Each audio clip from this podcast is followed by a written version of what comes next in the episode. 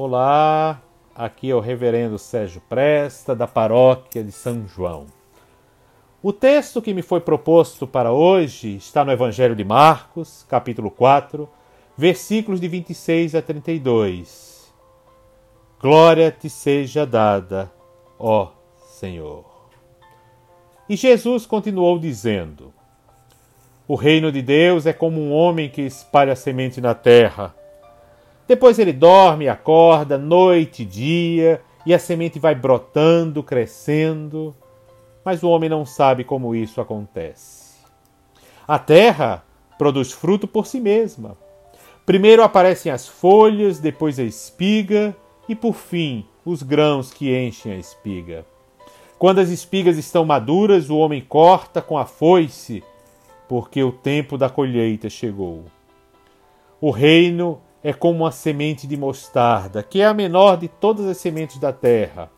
Mas quando é semeada, a mostarda cresce e torna-se a maior de que todas as plantas.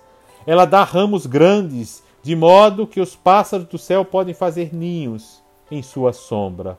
Eis o Evangelho do Senhor. Louvado sejas, ó Cristo. Sejam bem aceitas as palavras da minha boca e o meditar do meu coração perante a tua face, ó Senhor, rocha minha e redentor meu. Esses versículos do Evangelho de Marcos que eu acabei de proclamar para vocês revelam uma certeza. A nossa vida, diante das palavras, ações e reações de Jesus, pode ser expandida à medida que vai sendo influenciada pelo conhecimento de Deus e se aprofundando naquilo que o Evangelho de Jesus nos trouxe. É por isso que precisamos abrir mão dos velhos hábitos, das velhas compreensões e das formas limitadas de ação, para que possamos aguçar o conhecimento de Deus para todos aqueles e aquelas que nos cercam. E isso acontece porque quando nos defrontamos com os ensinamentos do Senhor, somos instigados a mudar a nossa forma de ver e viver no mundo. Somos conclamados a refazer as nossas perspectivas, renovar a nossa compreensão da vida e o mais importante, somos por Deus intimados a estabelecer novos princípios para a nossa existência. Foi exatamente por isso que Jesus usou imagens e comparações simples e sugestivas apresentando a parábola do semeador e do grão de mostarda, fazendo uma comparação que revela como podemos entender que o reino de Deus todos os dias se materializa na nossa vida. E isso acontece nas coisas mais simples, num gesto de amor, de misericórdia, de compaixão. Porque, como disse Jesus, o reino de Deus está dentro de nós e só conseguiremos divulgá-lo da forma correta através das atitudes que exprimem a presença dele em nossos corações. O reino de Deus não é algo que possamos enxergar nem apalpar, mas consubstancia-se naquilo que podemos sentir, provar e transmitir, pois é através do reino de Deus que o Senhor se faz vivo e pujante, diuturnamente, em cada um de nós. Por isso precisamos, como semente, germinar através da transformação que a palavra de Deus produz em nós. Precisamos, como semente, crescer. E quando chegarmos ao tamanho da árvore, aninhar outras vidas com a nossa sombra.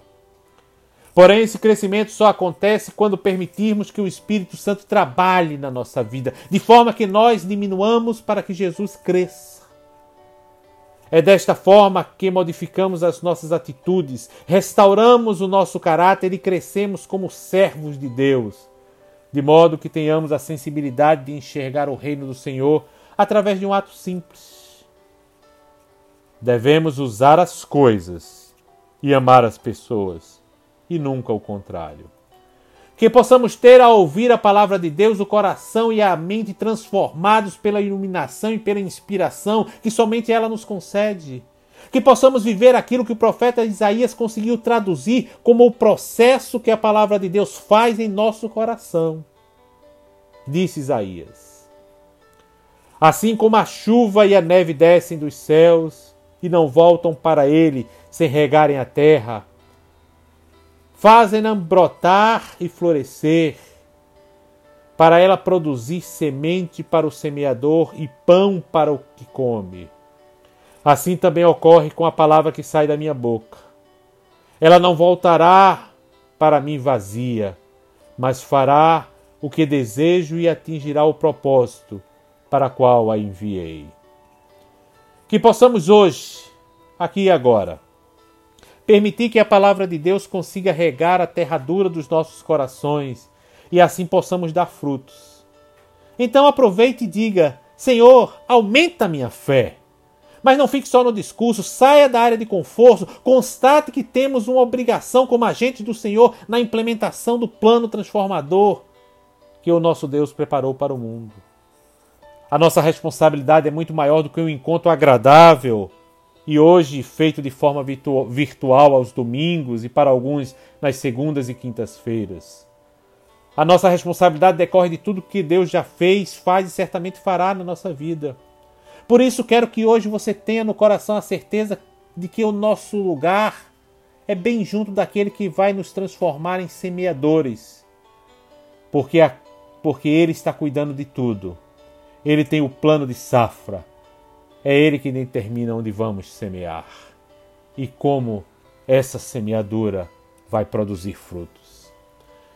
E para isso, vamos fazer nossa oração que diz: Senhor amado, que os nossos olhos estejam sempre fitos na tua face, para que não percamos o propósito da nossa existência, que é honrar e glorificar o teu santo nome e divulgar a tua palavra. Que o teu Santo Espírito nos mantenha firmes, para que possamos fortalecer a nossa fé como teus semeadores. E tudo isso te pedimos não porque merecemos, mas oramos em nome daquele que semeou em nós a tua palavra o nosso irmão Jesus Cristo. Amém.